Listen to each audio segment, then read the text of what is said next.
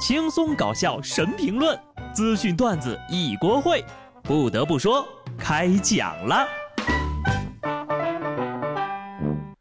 Hello，听众朋友们，大家好，这里是有趣的。不得不说，我是机智的小布。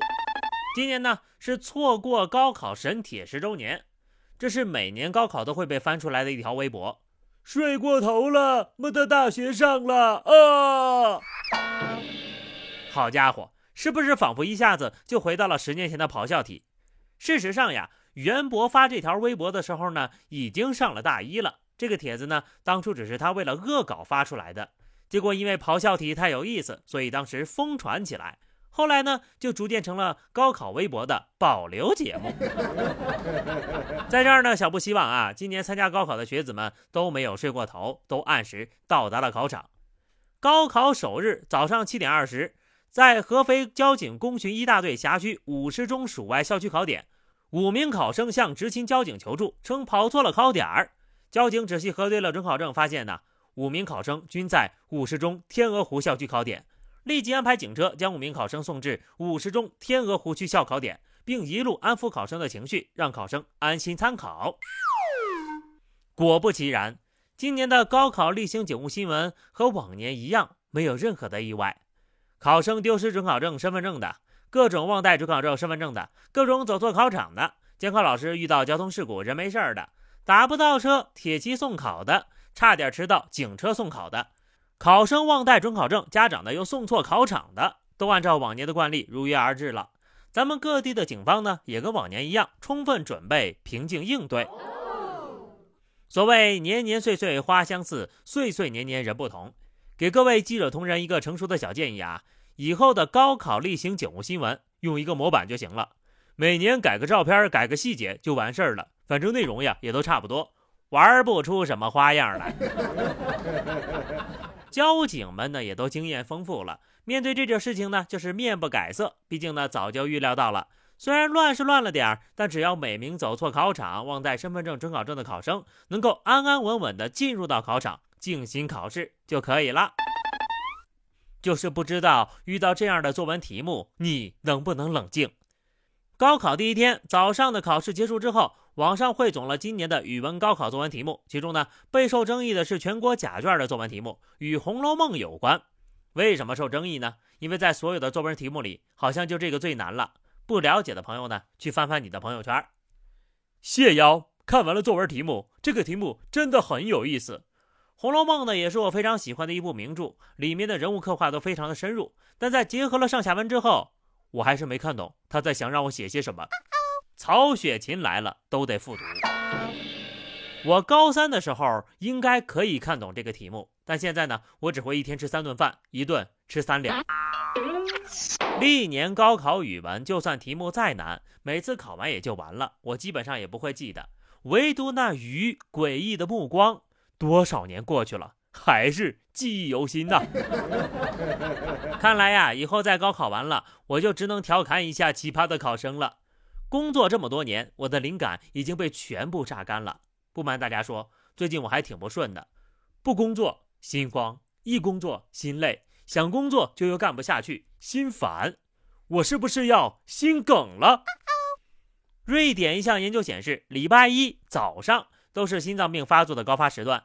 由于周一呢刚从休息转变成工作状态，容易因为紧张、焦虑等压力引发不适，所以呢让周一心脏病的发病几率高出其他的工作日有很多呀。打工人物了，大概呢这就是为什么礼拜天一想到第二天要上班，心情就一荡再荡的原因了。这不是玄学，这是心跳预警呀。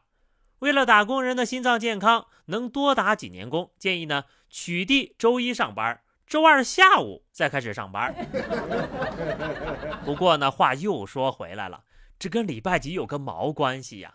只要上班，那就是死亡如风，常伴无身。面对繁重的工作、不可理喻的同事，随时随地都有可能心梗。大家还是好好爱护自己吧。命是自己的，钱是别人的，就怕是有命赚钱，没命花钱的，更怕是有命上班，没命还贷呀。某游戏公司推出了一个实践教学项目，他们面向旗下教育平台的在读学生和毕业生，开启了一个游戏开发的实践项目。计划招收十四名学生进行一款游戏的开发，其中呢包括游戏策划、原画概念设计、3D 美术设计、游戏动作设计、UI 设计以及 Unity 的特效设计等岗位。会根据项目的开发进度进行为期三个月或者更长时间的实践开发，且超过三个月也不加收学费。而这个项目呢，报名费用为每人一万七千八。就算他三个月一万七千八啊。相当于每个月只需要支付五千九百三十三，天哪！超过三个月没有完成项目还不加收学费，每个月立省六千呢，太实惠了啊！大家伙儿还不赶紧冲！周扒皮都想不出这招呀，在这儿高价回收毕业生的吧？那你猜大家是为什么要出来找个班上呢？是因为钱太多没地方花吗？我个人觉得这个闭环还能完善。你们公司呀，不如再找一个金融机构合作，让大家贷款上班吧。这样呢，银行有业务，企业有钱赚，学生能就业，赢麻了呀！有些人的脑袋瓜子就是不知道咋整的，啥损招都能想出来。浙江杭州李女士接连几天深夜接到陌生来电，甚至呢还有人凌晨三点一直按自家的门铃。李女士怀疑是前男友搞的恶作剧，于是报了警。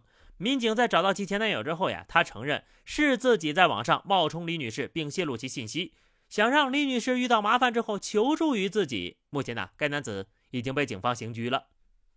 什么逻辑呀？遇到危险就非得找前任，就不能报警吗？得亏是分了手呀，要不然真的在一块儿得多可怕！为了让你依靠他，他会让你身陷险境。然后逼你求助他，接着呢，他就能对你为所欲为了。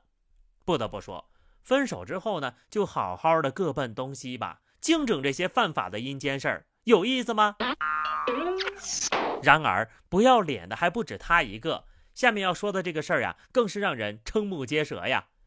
陕西白河，宋某在同学周某家参加婚礼时，盗走了两万五的彩礼钱。怕现金太多呀，就把三千七百块钱藏到了客厅阳台的纸箱里，把五千块钱呢又借给了周某，五百块钱随礼之后淡定吃席，接着挥霍掉了部分现金，结果呢当天就被抓了。还是你会玩呀，哥们儿，你不如直接偷他两万四千五，少偷五百就当随礼了，省得折腾。离离原上谱，你可真是取之于同学，用之于同学呀。就因为这两万五千块钱。进了监狱，得罪了同学，这村里还待得下去吗？太行了啊！可能是这同学的圈子里已经没有他在乎的人了吧。